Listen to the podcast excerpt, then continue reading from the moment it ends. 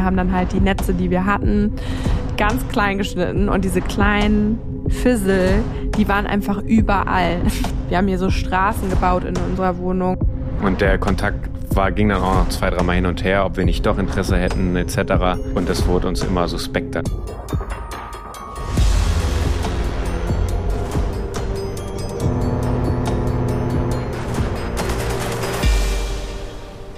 Hallo und herzlich willkommen zu einer neuen Ausgabe Ocean Crime. Heute zu Teil 2 mit mir und Benjamin. Hallo. Immer noch nicht. Maya? Immer noch nicht Aber Maya. ihr habt sie bald wieder. Ihr habt sie bald ich wieder. springe heute nochmal ein. Ja, Maya ist nicht weg, Maya ist nur woanders und äh, ist demnächst wieder dabei. Ähm, wir versuchen ihr gerade so ein bisschen den Rücken frei zu halten. Und äh, das jetzt eher an der Folge, an der Zeit für diese Folge gewesen wäre, sind wir jetzt hier am Start. Und wir haben letzte Woche von der Entstehungsgeschichte von Bracenet.com, vom Problem und ja, dem Crime der Geisternetze, warum Bracenet überhaupt entstanden ist, erzählt. Und da, meine Damen und Herren, ist der Crime nicht zu Ende, sondern uns sind in den letzten jetzt fast neun Jahren viele Crimes auch in unserem Alltag begegnet, über die wir heute erzählen wollen. Wir werden niemanden exposen. Wir werden uns bemühen, ähm, nicht zu viel, ich sag jetzt mal, über die Person oder über die Unternehmen, um die es geht, zu bashen. Auch zum einen, um uns selber zu schützen, weil das Problem ist wieder, wie so oft, wenn Leute oder Firmen Greenwashing betreiben oder sich falsch verhalten oder ja, so eine Zeit wie jetzt gerade, wo es um die Thematik Meeresmüll geht, die Unwissenheit von Konsumentinnen ausnutzen, dann schadet uns das halt auch, also auch uns als Unternehmen, weil man schnell in diesem, die Situation kommt, dass man alle in einen Topf wirft. Und das fühlen wir ja selber, dass wir denken, mein Gott, jetzt ist da nochmal irgendwie jemand, der schon wieder Scheiße gebaut hat oder falsch in der Kommunikation war oder nicht transparent genug war. Und das fällt halt irgendwie, also fühlt sich zumindest so an, das hat so noch keiner gesagt, aber auch irgendwie auf uns zurück. Deswegen werden wir heute niemanden Auf alle, die Gutes tun. auf alle, die Gutes tun, ja genau, also alle NGOs und es lässt sich halt schnell übertragen. Deswegen versuchen wir uns, versuchen wir alles zu erzählen, was wir erzählen möchten, aber ohne jetzt irgendwie eine Firma zu exposen, weil einige davon natürlich auch nicht grundsätzlich falsch oder schlecht sind. Aber Und nicht alle haben direkt was mit den, mit den Meeren zu tun, weil unser Projekt an sich oder die, die Aufgaben und die, die Themen, die uns zugetragen werden, die gehen ja häufig über, über Meeresschutz hinaus. Also wir werden ja auch häufiger mal angefragt, zu, generell zum Thema Nachhaltigkeit irgendwie unseren Input zu geben. Und einige der, der Beispiele, die wir, die wir gleich nennen, ja, die sind nicht direkt verbunden mit den Meeren, aber da ja grundsätzlich oder davon gehen wir aus, alle, alle, die euch regelmäßig zuhören, sind halt darüber hinaus, glaube ich, interessiert zum Thema Green, Green Life, Sustainability und so weiter. Und deswegen sind halt manche der, der Themen und Beispiele halt ein bisschen umfangreicher als jetzt nur Thema Meeresschutz.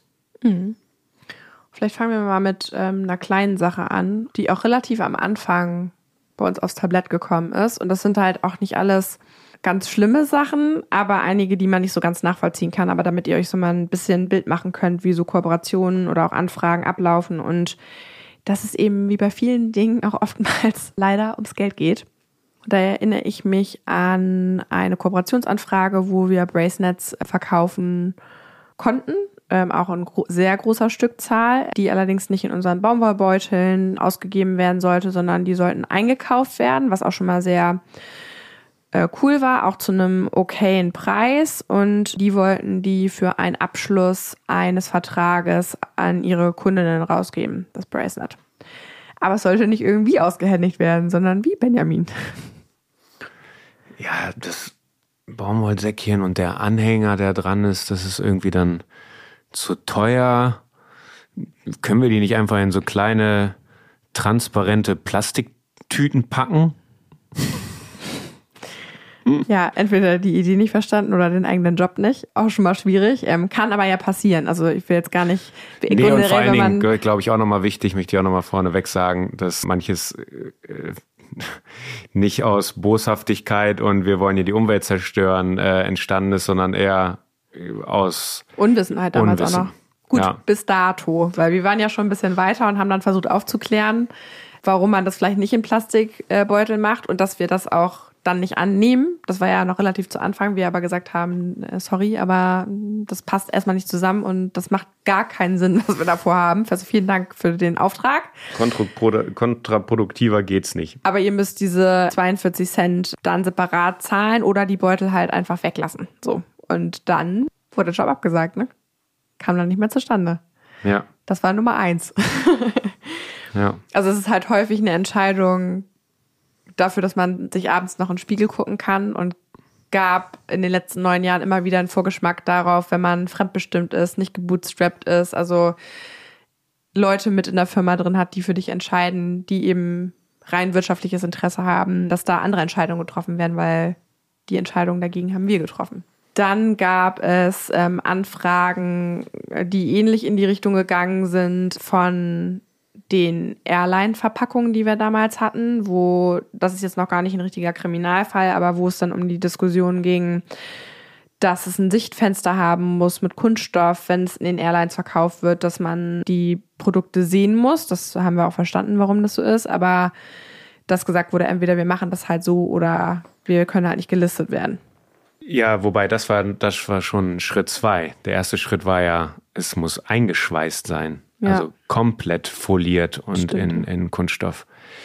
Weil jeder, der schon mal geflogen ist, der hat das dann vielleicht schon mal gesehen in diesen Trolleys, sei es Parfum oder irgendwelche Sonnenbrillen. Die ganze Verpackung ist immer oder war zu der Zeit, wie gesagt, auch hier sprechen wir von, weiß nicht, sieben Jahren, sechs, sieben Jahren, die das zurückliegt, die müssten eingeschweißt sein. Und dann haben wir gesagt, da war es, ging es eigentlich schon um Unterzeichnung, dass, dass wir Airlines beliefern. Und da haben wir eigentlich gesagt, nee, also wenn wir es einschweißen müssen, das, das können wir, das können wir definitiv nicht vertreten. Das machen wir nicht. Ja, auch da wieder, es macht halt einfach gar keinen Sinn, ein Produkt einzuschweißen, was halt diesen Kurs hat und das zu kommunizieren. Und da kann man auch noch so eine schöne Anzeige in einem Magazin haben und sagen, ah, wir bergen hier die Netze und dann kaufst du das und hast es in der Hand und hast da eine Plastikfolie drum. Also das ist ja auch so gegensätzlich einfach, was ich bis heute Ja. nicht verstehe. Wir bekommen bis heute solche Anfragen. Also das ähm, nicht von Aber da muss man Airlines. sagen, da war hat die- sich positiv entwickelt. Ja, ja, und die Bereitschaft war dann auch da, zu sagen, okay, können, habt ihr denn Alternativen? Und dann haben wir uns aufgemacht und überlegt, was, was es sein könnte.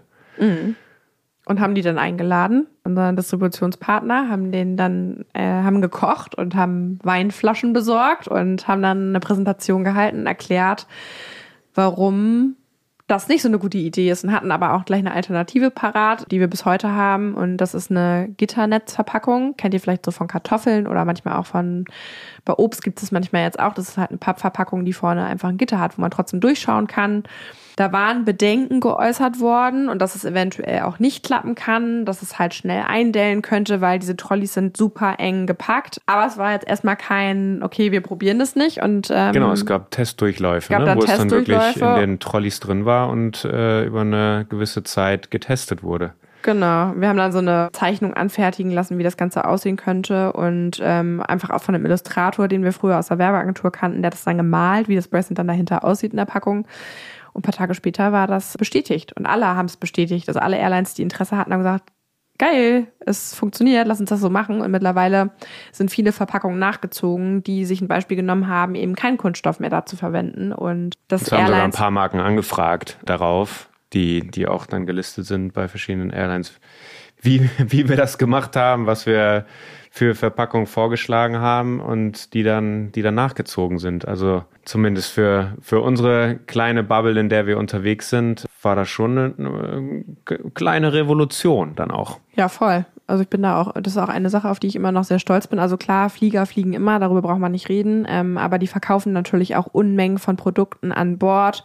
Es ist eine mega gute Plattform, aufmerksam zu machen auf das Thema und darüber zu berichten. Und natürlich haben die auch ähm, im Hintergrund Kantinen und Plastik, Single-Use-Plastik, wo man eben dann auch beratend ähm, mittlerweile tätig ist, damit da bessere Wege gefunden werden. Deswegen ist ein wunderschönes, positives Beispiel, was ehrlich gemeint ist, da ähm, Schritte zu gehen und trotz dieser krassen, man muss ja mal sagen, krassen Vorschriften, die an Bord herrschen, war das da einfacher als bei einigen anderen Unternehmen, muss man mal sagen. Also da muss man mal eine Lanze brechen. Da sind wir immer noch sehr stolz drauf, dass es geklappt hat. Und es hat dazu geführt, wir haben die Verpackung selber bauen lassen. Das hat uns damals, also die Illustration hat 150 Euro gekostet.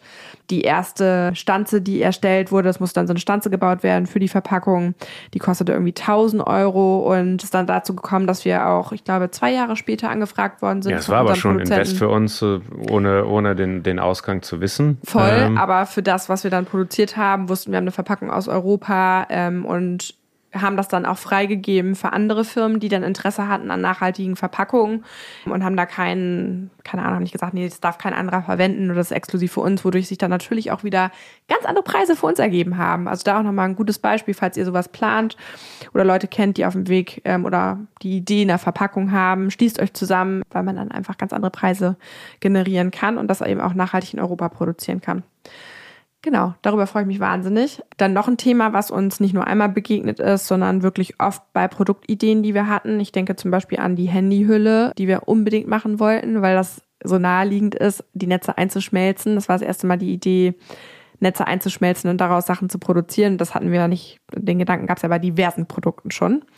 Das ist aber super schwierig also das einzuschmelzen erstmal nicht, aber das weiter zu verarbeiten, vor mhm. allen Dingen, wenn das gegebenenfalls flexibel sein muss und was man relativ schnell am Anfang gelernt hat, dass das einfach nicht funktional ist und für mehr Müll sorgen würde, wenn man das aus dem HDPE, das ist das Netz oder der Kunststoff, den wir verwenden, einfach dann gießen würde. Mal abgesehen davon, dass das immer die Frage ist, macht es Sinn, ein recyceltes Produkt anzubieten oder neue Plastik zu nehmen, für das es schon Recyclingwege gibt, weil der CO2-Fußabdruck gegebenenfalls auch größer werden kann. Aber es ist ja nicht so, dass einfach nur Netzschnipsel eingeschmolzen werden, weil dann bricht zum Beispiel so ein Handycase, sondern da werden halt Weichmacher dazu gegeben. Also es gibt diverse Beispiele, wo gesagt wird, das ist recyceltes Plastik und nicht kommuniziert wird, wie viel Prozent davon recycelt sind und wo es halt eben auch gar keinen Sinn im Nachhinein macht, recyceltes Plastik zu nehmen, weil eben Weichmacher oder andere Kunststoffe hinzugegeben werden, die das Produkt flexibler machen, was es eben dann auch sein muss. Aber man vermischt zwei Plastiksorten wieder zu einem völlig neuen Kunststoff und es passiert so oft, also egal wo ich hingucke, wo recycelte Sachen sind, dass einfach verschiedene Plastiksorten gemischt werden und speziell in diesen Fällen ähm, das eigentlich immer der Fall ist und uns immer wieder nahegelegt wurde, mein Gott, jetzt mach doch einfach den Weichmacher da rein, damit das jetzt mal irgendwie auch äh, die Idee jetzt irgendwie mal zustande kommt, weil du hast dann ja mit einer Firma Kontakt, die sagt erstmal, ja klar, können wir machen, gar kein Problem, liefert uns mal euer Material, man schneidet irgendwelche Schnipsel zurecht, weil die erstmal gehäckselt werden müssen und dann fangen die damit an und merken halt, es ist gar nicht so einfach, das weiter zu verarbeiten letztendlich, also das Rohmaterial. Ne? Ja, Punkt. auch da ist alles nicht grundsätzlich schlecht, auch wenn man da, da dann wirklich innovativ versucht, was, was herzustellen. Wir haben halt immer probiert, 100 Prozent einfach die Netze zu nehmen, so wie sie sind. Sei es im echten Zustand, einfach abzucyceln oder wenn es ans Recycling geht, das dann halt auch so, so gut und effektiv wie möglich umzusetzen. Jetzt ein positives Beispiel. Jetzt können wir es ja erzählen. Ah, ja. Mit Oris, dem Schweizer Uhrenhersteller.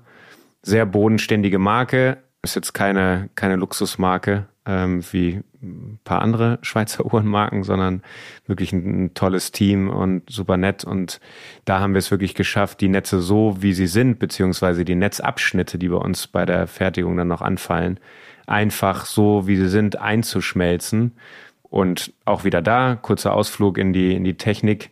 HDPE, also den Kunststoff, den wir nutzen, der hat einen sehr geringen Schmelzpunkt. Also theoretisch kann man den im Ofen, im Backofen einschmelzen, weil um die 200 Grad schmilzt das Netz schon. Sprich, da ist keine große Energie erforderlich. Es wird nicht vorher pelletiert. Also keine ja, es werden keine Pellets hergestellt, die extra gepresst Kein werden. Kein Granulat, ja. ähm, was da vorher hergestellt werden muss, sondern es wird einfach so, wie es ist, platt, platt geschmolzen und daraus wurden dann Ziffernblätter für, für eine neue Oris X-Bracelet Uhr produziert. Und das sind dann die Ergebnisse. Es hat ewig, ewig lang gedauert, ehe wir soweit waren. Zwei Jahre jetzt, glaube ich, fast, ne? Ja, aber auch da, es hat sich wirklich ausgezahlt, dass wir so lange dranbleiben und nicht den einfachsten Weg genommen haben, sondern viel getestet, bis wir eben so weit waren. Und Aber da muss halt gesagt, auch jemand Bock drauf haben dann, ne? Ja, definitiv. Wenn man zu schnellen Ergebnissen kommt und sagt, hier eine Handyhülle, lass mal flott machen, dann mhm. gibt's da einfache Wege, aber denen sind wir, sind wir eher aus dem Weg gegangen. Ja. Ja, das ist ein schönes Ergebnis geworden. Auch da ist es halt super kompliziert gewesen. Ne? Wir mussten unsere Netze, die wir hatten, also nicht einmal, sondern ich weiß nicht wie viele. Es war dann immer so, wir brauchen so und so viel Kilogramm von den Netzschnipseln, damit wir so und so viele Platten kippen können. Wir haben hier so Straßen gebaut in unserer Wohnung mit Folie drunter, weil wir die Netze dann händisch, weil es keinen Häcksler gibt. Wir haben es versucht mit einem Küchenmixer. Wir haben es versucht, maschinell irgendwas zu finden, was Netze klein häckselt. Gibt es halt nur einen ganz großen und da werden dann halt auch Teppichmengen beigemengt. Das heißt, wenn man nur das HDPE braucht, wir haben das Adriatic Sea Netz genommen, das ist so ein äh, grün-weißes Netz, musste das alles klein geschnitten werden. Und wir haben dann halt die Netze, die wir hatten, ganz klein geschnitten und diese kleinen Fizzle, die waren einfach überall. Das war so wie Glaswolle, weil diese kleinen Stücke von diesen, ja, es zerfällt halt, das Netz ist halt so ineinander gedreht und dann sind überall diese kleinen, also man muss da halt schon eine Firma haben, die das mitgeht, den Schritt und das halt auch die Idee mitentwickelt und nicht eine Kampagne hat, die jetzt im September muss die durchgedrückt werden, bis dahin, dann muss es aber klappen und das funktioniert halt meistens sowieso nicht, weil das einfach ein Prozess ist. Deswegen sind wir da sehr stolz drauf und genau, ihr könnt ja gerne mal gucken, wir haben es auch geteilt, die Uhren sind, auch wenn das keine Luxus-Luxus-Uhren sind, trotzdem nicht ganz günstig, das muss ich nochmal dazu sagen, aber sie ist wirklich schön geworden. Wer sich für Uhren interessiert, sollte sich die auf jeden Fall mal anschauen. Genau, dann erinnere ich mich noch an eine Podiumsdiskussion, zu der wir eingeladen worden sind von einer Partei. Das war dann in einem Bundesland, wo man dachte, okay, die sind schon relativ fortschrittlich und ähm, die wollten jetzt erzählen, was sie so Neues geplant haben. Und ähm, wir waren da auf einer Podiumsdiskussion. Es war noch ein Wissenschaftler mit dabei. Es gab Leute aus, dem, aus der Landwirtschaft, die erzählt haben und natürlich von der Partei selber. Und dann ging das Gespräch los und wurde anmoderiert von der Partei und nahm dann irgendwie eine Richtung an, mit der ich irgendwie so gar nicht gerechnet habe. Also es wurden Sachen exposed, die man jetzt schon wieder so voll vergessen hat, aber die so ganz krass waren. Was war das Krasseste, was dir da in Erinnerung geblieben ist? Erinnerst du dich da noch? Ja, äh, als du gerade äh, LebensmittelwissenschaftlerInnen mhm. gesagt hast, da hat es Klick gemacht.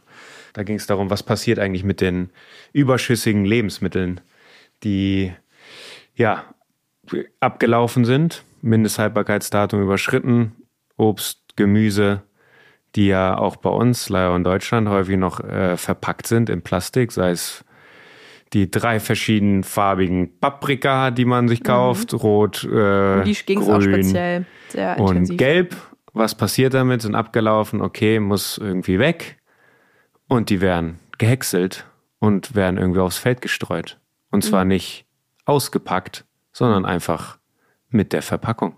Ja, und ich dachte, ich bin im falschen Film. Wir saßen da und alle Leute, die da saßen, wussten das irgendwie. Also es war so, das war jetzt kein Geheimnis und ich, mir fiel alles aus dem Gesicht, weil ich Viele dachte von so, euch haben es vielleicht dann auch schon mal gehört, aber für uns war es wirklich ein, ein Schockmoment. Hat jetzt in erster Linie, wie gesagt, nichts mit den Meeren zu tun, aber indirekt dann doch wieder, weil alles, was dann irgendwie im Grundwasser landet oder in irgendwelchen Flüssen, wenn es da auf so einem Acker landet, das äh, ja, ja, Mikroplastik ist, oder es wird dann auch teils über die, die Messungen dann gesprochen, ne? Wie viel Mikroplastik dann auch auf diesen, auf den deutschen Ackern dann ist. Und ja, also man hat nicht nur, man hat nicht nur Mikroplastik in seinem Fisch, den man isst, sondern eben auch dann in der Kartoffel, die vom Feld kommt. Und die haben über Mengen gesprochen, die kriege ich jetzt heute nicht mit zusammen, aber es ging auch um so Fäulnistürme, wo die Sachen erstmal reingegeben werden mit der Verpackung halt und dann gehäckselt werden und dann eben als Dünger auf die Felder gegeben werden. Und das war also natürlich auch Diskussionspunkt, ob man das weitermachen sollte, wo ich halt dachte, sag mal, hackt's eigentlich? Also wie, wie kann man dann darüber überhaupt noch reden? Und was war dann der Gegenstand, uns einzuladen? Das war ja eine Frage in dieser Podiumsdiskussion darüber zu sprechen. Da ja. dachte ich, also. Äh, Schockmoment. Ja, also es passiert immer noch, nur so nebenbei. Also äh, achtet drauf, wo eure Bio-Kartoffeln herkommen und äh, Co. Es ist auf jeden Fall absurd. Also um da mal so ein ich finde, das ist schon mal so ein Thema, wo man, wenn man es nicht weiß, ähm, finde ich, sehr geschockt war. Da fällt mir noch was ein, wo wir gerade beim Thema Acker sind. Mhm. Liegt auch noch nicht allzu lang zurück, das Gespräch. Da ging es um das Thema Windkraft und inwieweit wir gegebenenfalls dort auch mit unseren Materialien unterstützen können. Windkraft, eine der wichtigsten Energien, die wir, die wir aktuell nutzen. Und da sind wir natürlich froh, wenn wir da von Expertinnen eingeladen werden, zu sagen, okay, eignet sich gegebenenfalls unser Material zum Beispiel für solche Windkrafträder. Und was da dann bei rauskam, ist, dass es aktuell noch gar kein Recycling gibt für die Rotorblätter an Windkraftanlagen. Und dann hieß es ja, was, was passiert denn damit, wenn die defekt sind oder ausgetauscht werden müssen? Und schätze so, also die, die, die Lebensdauer ist recht lang. Bis zu 20 Jahre, aber es gibt natürlich auch Fälle, wo die viel früher ausgetauscht werden müssen. Und da es keinerlei Recycling dafür gibt, werden die ähm, Rotorblätter wohl einfach, einfach vergraben. Und weißt die, du aus was die bestehen? Ja, aus Kunststoffgemixen hoch 10. Also die, äh, dadurch kann man sie auch wirklich nicht recyceln, weil alles zusammengebappt wird, was, was irgendwie leicht ist und dafür funktional ist, ist, ist das halt das Problem, dass sie halt so verklebt sind und solche Kunststoffe da drin sind, dass man die eben nicht recyceln kann und äh, die landen dann auch einfach irgendwo und werden halt irgendwie verbuddelt. Schön. Aber wo die verbuddelt werden, wissen wir noch nicht, ne? Nee, ist ein Thema, was wir auch, wenn es die Zeit zulässt, auch nochmal weiter verfolgen. Falls werden. jemand von euch darüber mehr weiß, meldet euch gerne, weil uns würde das mal interessieren, wo die verbuddelt sind. Also wo, wer macht denn dann Acker frei? Dafür ist mir das alles eine Geldfrage wahrscheinlich wieder, wo das dann verbuddelt werden kann. Naja, also ja, das ist halt, wo ist da der Ocean Crime? Die Windräder stehen natürlich auch mit im Meer. Das auch wieder, also deswegen kam dieses Thema natürlich auch auf. Welche Kunststoffe kann man verwenden?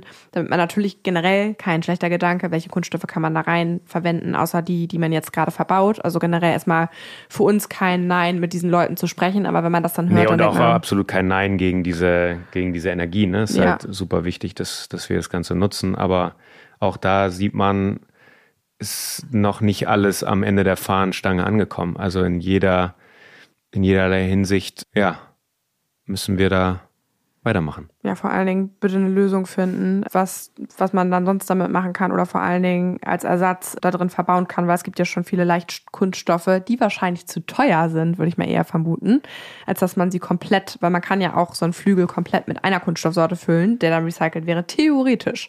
Nur mal im Raum werfen. Mich hat keiner gefragt, aber es wird wahrscheinlich eine Geldfrage sein. Ja, äh, ihr seht, es gibt viele solche Sachen. Eine interessante Sache, die möchte ich hier nicht unerwähnt lassen, war eine Anfrage, die wir bekommen haben, die mit die dreisteste war, die uns überhaupt begegnet ist. Wir saßen hier auf der Couch hinter mir und bekamen einen Anruf an einem, ich glaube, Samstagnachmittag oder so, von einer Person, die eine Firma betreibt mit ich nenne es jetzt mal Charity Bracelets und uns ausfragte über unsere Kooperationen, mit wem wir zusammenarbeiten, von wo nach wo wir Netze transportieren, wie wir das produzieren und dass diese Person von uns 600.000 Bracelets kaufen möchte. Ganz kurz, wir produzieren in Hand, ne? In Hand am Jungfernstieg in der Werkstatt. Wir haben natürlich erstmal gesagt, ja klar, gar kein Problem, das sind 600.000 Stück, was, was ist das denn? Nee, aber natürlich nicht gesagt, aber der meinte, wenn wir 600.000 Stück haben für Einzelhändler, die er beliefert, diverse Namen sind gedroppt worden und möchte aber nur Summe XY zahlen, dann meinten wir halt gleich, das können wir gar nicht leisten, also weder von der Menge noch von dem Betrag, weil es wird in Deutschland produziert und alles per Hand. Und er hat wirklich, ich glaube, anderthalb Stunden mit uns gesprochen und sagte dann Ende des Gesprächs, naja, wenn wir da kein Interesse haben, dann macht er das jetzt halt selber. Und dann dachten wir halt so, ja gut, dann macht es doch halt selber. Also dann sammel du auch Netze und produziere dir daraus Produkte und wenn du das von den Mengen herkriegst und das für den Preis machen kannst, dann bitteschön. Haben uns dann verabschiedet und dann dauerte das, glaube ich, keine zwei Monate oder so. War keine zwei Monate, glaube ich. Nee, schon ein bisschen länger. War und der Kontakt war, ging dann auch noch zwei, dreimal hin und her, ob wir nicht doch Interesse hätten, etc. Und das wurde uns immer suspekter, das Ganze. Werbung. Ich freue mich heute wie ein veganes Schnitzel über unseren Werbepartner für diese Folge, denn ich bin Fan und das nicht erst seit heute, sondern schon, ich habe gerade mal nachgeguckt, meine erste Bestellung war am 3.8.21, da habe ich einen Gutschein gekauft, weil ich die entdeckt hatte und dachte, mega geiles Geschenk und das kam so gut an, dass ich direkt einen Tag später nochmal zwei Gutscheine bestellt habe und dann auch selber im Shop richtig losgelegt habe und seitdem sind die Produkte nicht mehr aus meinem Kühlschrank und aus meinem Regal wegzudenken, denn ich mache eigentlich alles damit. Ich gebe das in meine in meine Snackbox, die ich immer mit mir dabei habe. Ich tue das in mein Frühstück rein oder verfeinere damit auch meine Gerichte, denn Koro ist eine Online-Drogerie, die aber keine normale Drogerie ist, sondern es hat äh, ganz viele Bioprodukte, die nachhaltig produziert werden und Größen haben, die nicht morgen leer sind und vor allen Dingen dementsprechend auch richtig geile Preise. Ähm, das hat mich damals überzeugt und tut es auch heute noch, denn ihr bekommt nirgendwo so gut verpackt. Also die Sachen halten halt einfach super lange, obwohl sie in großen Mengen sind. Das finde ich nämlich immer sehr wichtig, weil ich nämlich nicht möchte, dass es schlecht wird, weil ich die tatsächlich auch lange habe. Also zum Beispiel, ich habe so Kakaonips, die mache ich immer in meinen Chia-Pudding rein oder mische die unter einen Joghurt drunter, die mega lecker sind und die habe ich wirklich in so einer Riesenpackung. Ich glaube, da sind 500 Gramm drin und die Nussmusse sind Nussmusse, Nussmus, Nussmus. Okay, Mehrzahl lernen wir nochmal. Ich habe so Pistazienmus und auch Mandelmus und ich finde, was ich richtig spannend finde, ich weiß nicht, ob ihr das vielleicht schon mal probiert habt, aber die Konsistenz hat sich im Laufe der Jahre auch noch verbessert. Ich habe nämlich gerade ein neues gekauft vor, ich glaube, drei Monaten und es ist noch cremiger geworden und lässt sich mega gut verteilen, weil was ich vorher immer hatte, war, dass es schnell mal, also nicht bei Koro, aber generell bei anderen Nussmusen, dass die irgendwann hart werden oder das Öl oben schwimmt und das sich schwerer verteilen lässt. Und das finde ich nämlich gar nicht. Es lässt sich mega gut verteilen und man kann dann immer so hübsche Muster Insta-worthy Frühstücke machen und das darauf verteilen. Deswegen, ich kann euch das nur nahelegen. Und damit ihr natürlich da bestellen könnt, habe ich natürlich einen Code. Ich sage euch erstmal die Webseite, falls ihr die noch nicht gefunden habt. Und zwar ist das www.koro, K-O-R-O und Drogerie in einem Wort, D-R-O-G-E-R-I-E.de. E. Und ihr bekommt jetzt einen Gutscheincode von mir, der nennt sich, klar, wie nicht anders, kann nicht anders sein, Ocean, O-C-E-A-N. Es äh, ist völlig egal, ob so groß oder klein schreibt. Ähm, ihr bekommt damit fünf Prozent dauerhaft aufs gesamte Sortiment. Und nicht, dass es sich sowieso schon gelohnt hätte, dass ihr mit den ja mit den Verpackungsgrößen spielen könnt, was für euch passend ist oder auch ähm, generell sehr gute Preise bekommt, bekommt ihr eben noch fünf Prozent Rabatt. Und es gibt eben eine mega große Auswahl. Und das sage ich nicht nur so, also wenn ihr normalerweise vor einem wirklich gut ausgewählten Regal steht in einem Biomarkt oder dem Reformhaus eures Vertrauens, das, was ihr da online findet, ist krass und ich sag mal so, ich recherchiere das immer zu Ende. Ich habe da einen kleinen Spleen. Ich muss mir alles angucken, bevor ich final auf Bestellen drücke. Das ist ein bisschen das ist, das ist ein bisschen anstrengend in meinem Leben, aber ich mache das. Heißt, ich habe mir wirklich alle Produkte jedes Mal, wenn ich bestelle, komplett durchgeguckt bis zum Ende.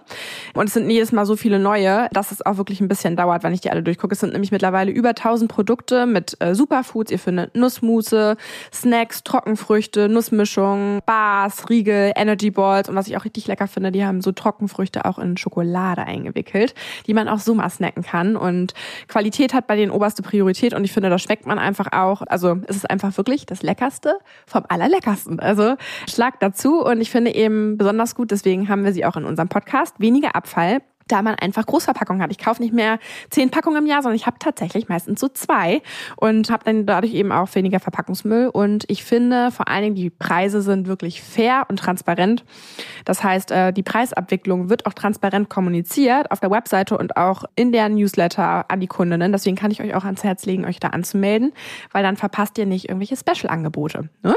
Und wie kann Koro die Preise anbieten? Das kommt, weil die von den ErzeugerInnen zu euch als VerbraucherInnen ohne Umwege die Handelswege machen. Also sie werden quasi übersprungen und verkaufen oder kaufen, besser gesagt, direkt von den ErzeugerInnen.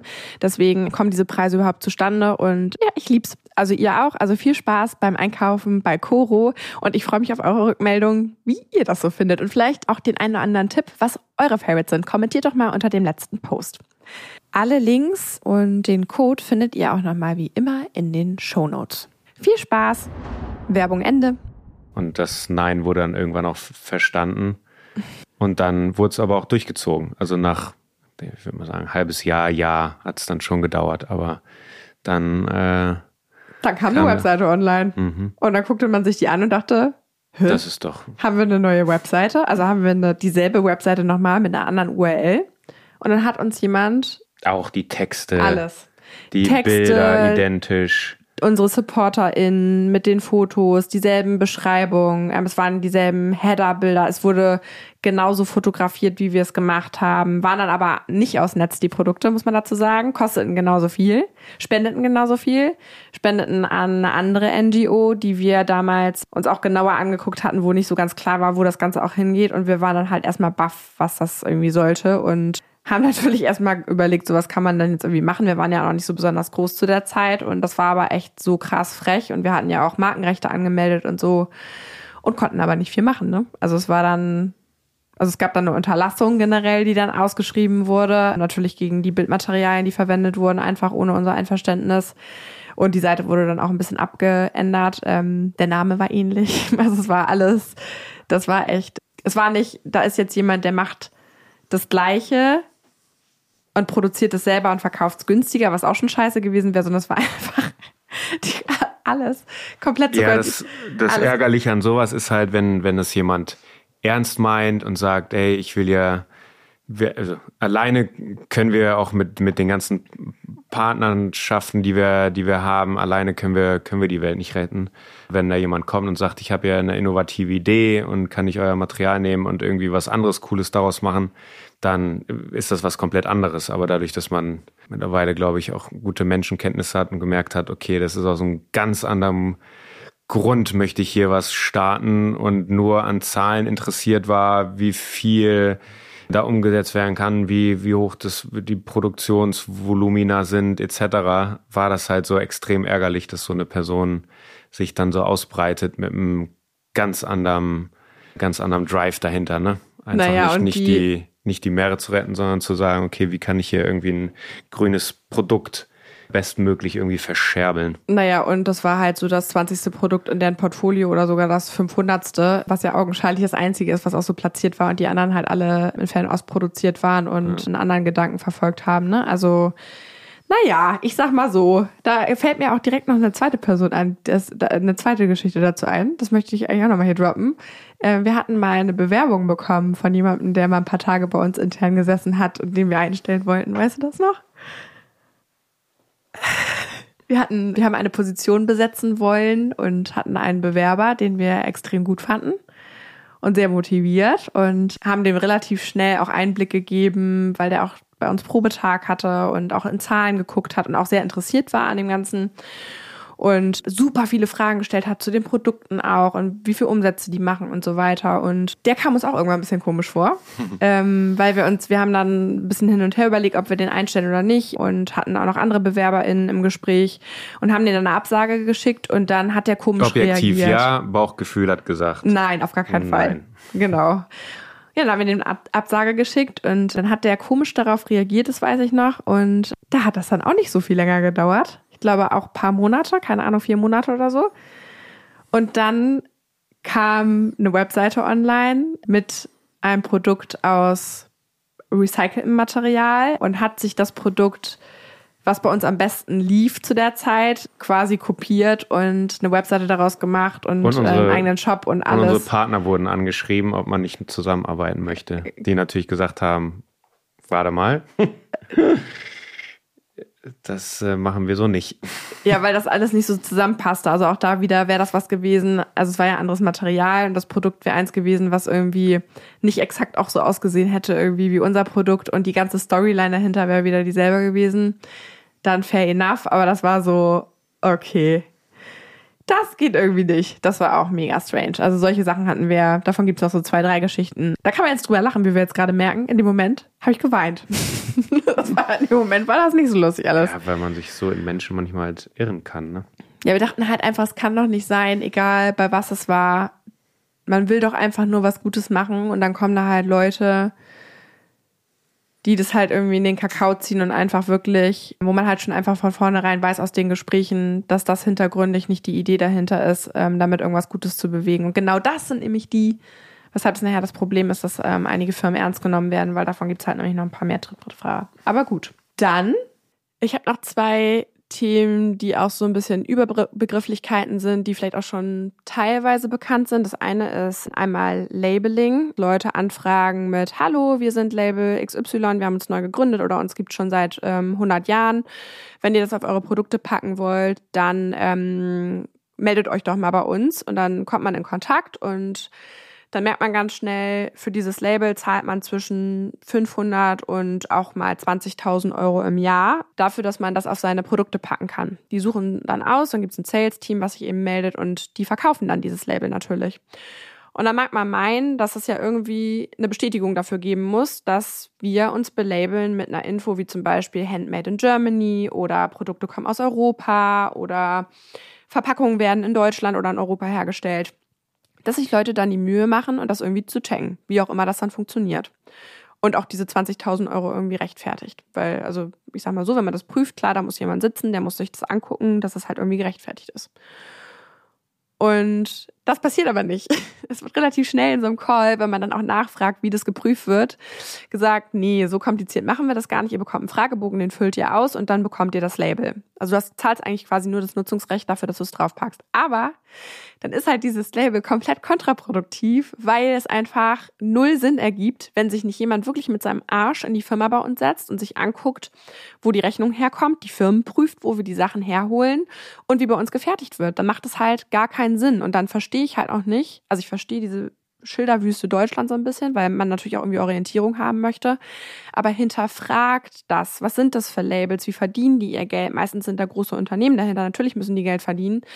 Aber sie müssen halt auch Sinn ergeben. So. Und das tut's halt meistens nicht. Das finde ich ist zum einen echt ein Crime, weil man einfach verarscht wird von vorne bis hinten und auch noch Unternehmen wie wir oder auch noch schlimmer, andere Unternehmen, die gar keine Einkommensquelle haben. Wir haben ja immerhin Bracelets, mit denen wir uns mitfinanzieren, auch Projekte supporten können die einfach für so ein Label Geld zahlen müssen und halt denken, okay, irgendwie müssen wir sichtbarer werden und auf unser Produkt aufmerksam machen. Deswegen belabeln wir uns nämlich gar nicht. Ähm, und das Zweite ist, auf das ich aufmerksam machen möchte, was ich richtig schwierig finde und was immer mehr wird, vor allen Dingen im letzten Jahr. Es kommen immer mehr grüne Events ähm, raus. Grüne Events meine ich.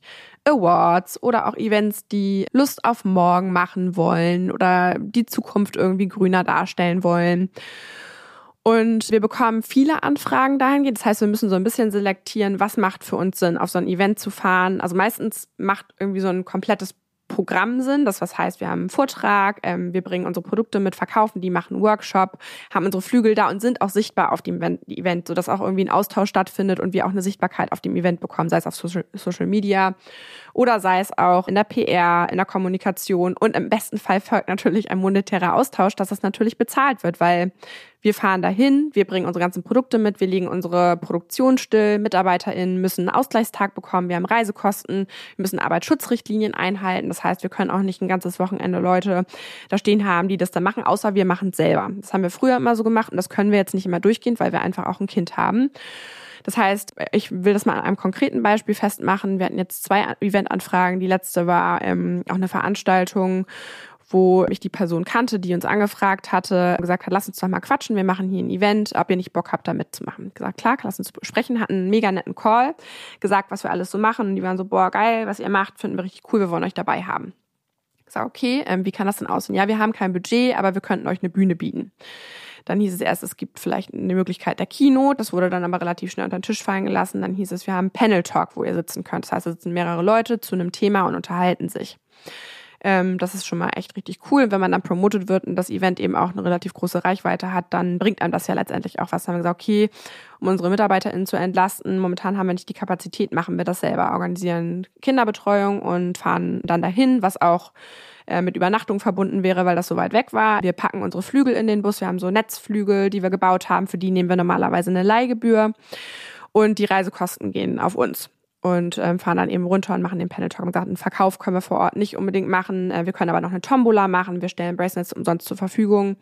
Und wir nehmen euch in die Kommunikation bei uns mit auf in dem Podcast, ähm, wie jetzt gerade, ähm, was normalerweise auch mittlerweile im Budget kostet. Wir posten euch auf Social Media, das kostet normalerweise auch Geld bei uns, dass eben ein Austausch stattfindet.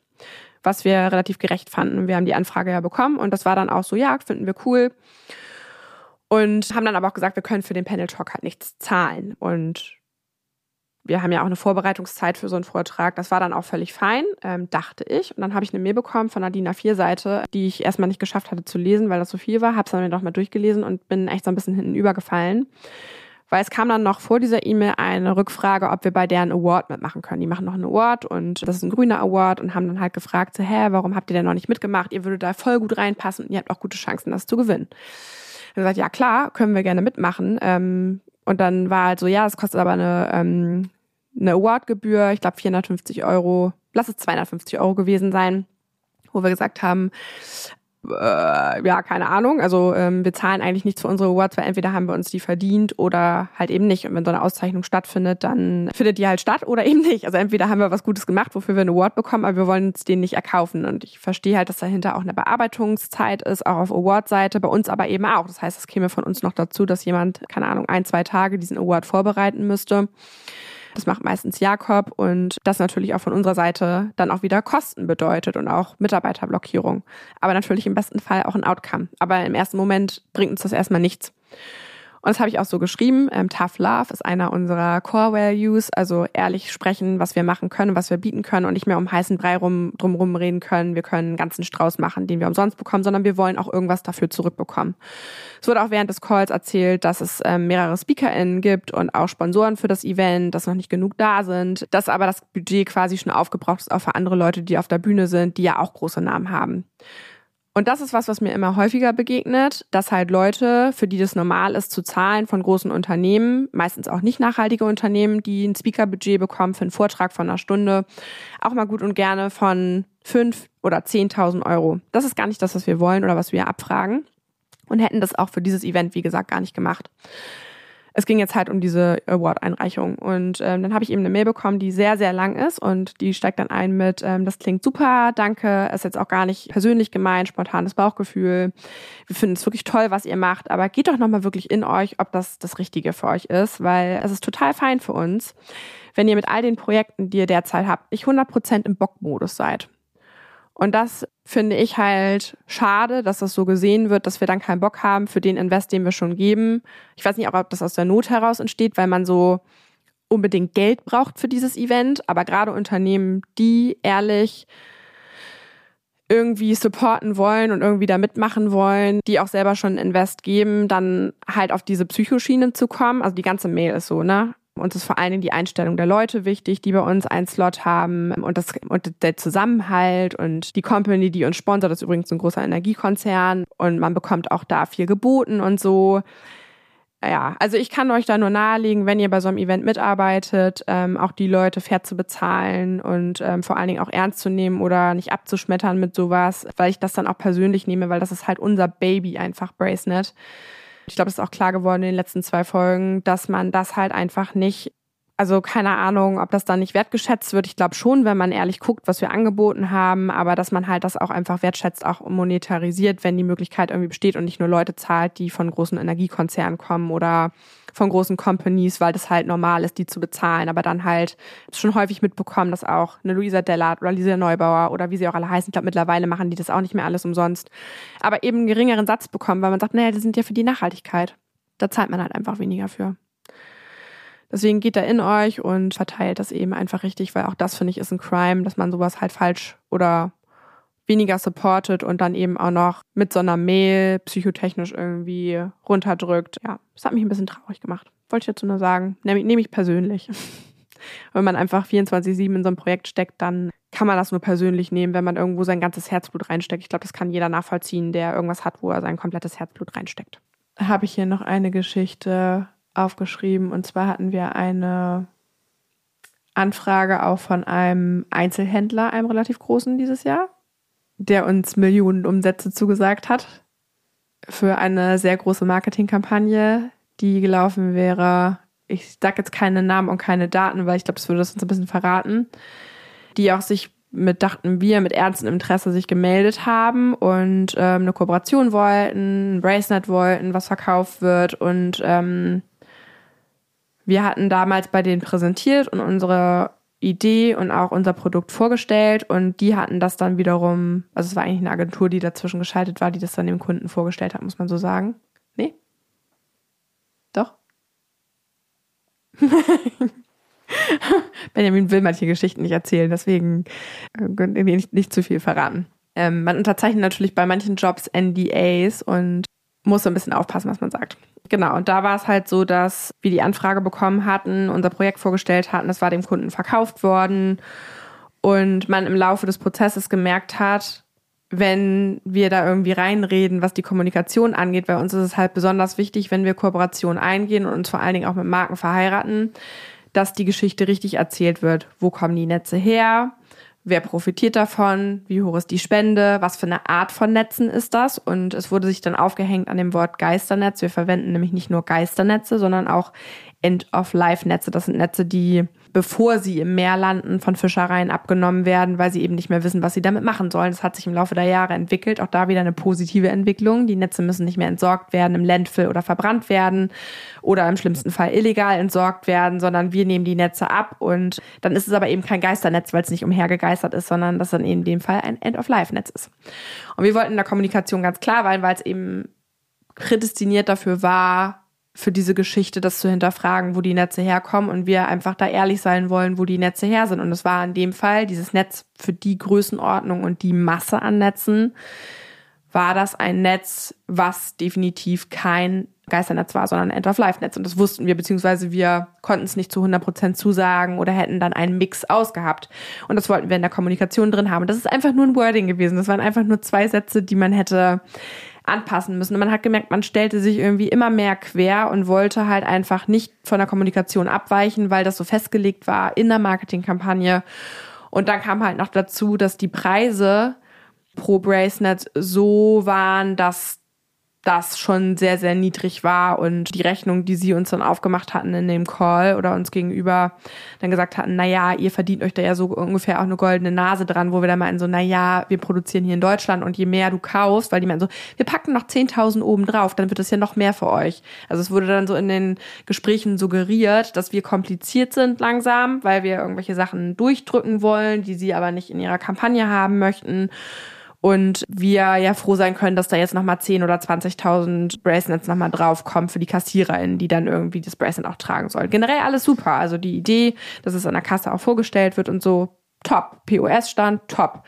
Aber auch die Materialien, aus denen die Broschüren sind und auch die POS-Aufsteller und so, das wollten wir halt alles, dass es halt einfach dazu passt, weil es sonst einfach gar keinen Sinn mit unserem Unternehmen einfach macht. Und da stellte man sich dann halt immer nach und nach mehr quer, wo wir gesagt haben, unter den Bedingungen funktioniert das halt einfach nicht für uns. Und wenn wir das so nicht machen können, das sind ja auch einfach unfassbare Mengen, die wir produzieren müssen, wo wir extra Leute für einstellen müssen, die dann nur dafür produzieren.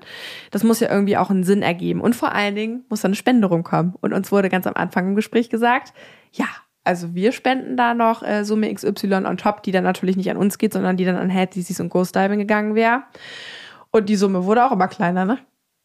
Mhm. Also da war dann irgendwann, also ich weiß nicht mehr am Anfang, die Summe, die im Raum war, war irgendwie eine halbe Million Euro, glaube ich, die gespendet werden sollte, was für unseren Partner halt unfassbar viel einfach so nebenbei gewesen wäre für eine Kampagne, die wir komplett betreut hätten, wo die keine weitere Arbeit mit gehabt hätten. Und im letzten Gespräch war dann auf einmal so, ja, wir gucken mal, ob überhaupt die Spende stattfindet. Das wurde dann, je näher der Termin kam, wo man sagt, okay, jetzt müssen wir sagen, wir nehmen den Job an oder nicht ja, wurde, rückte man immer mehr ab von den Versprechungen, die gemacht worden sind und wollte sich halt absolut nicht darauf einlassen, dass die Kommunikation richtig läuft.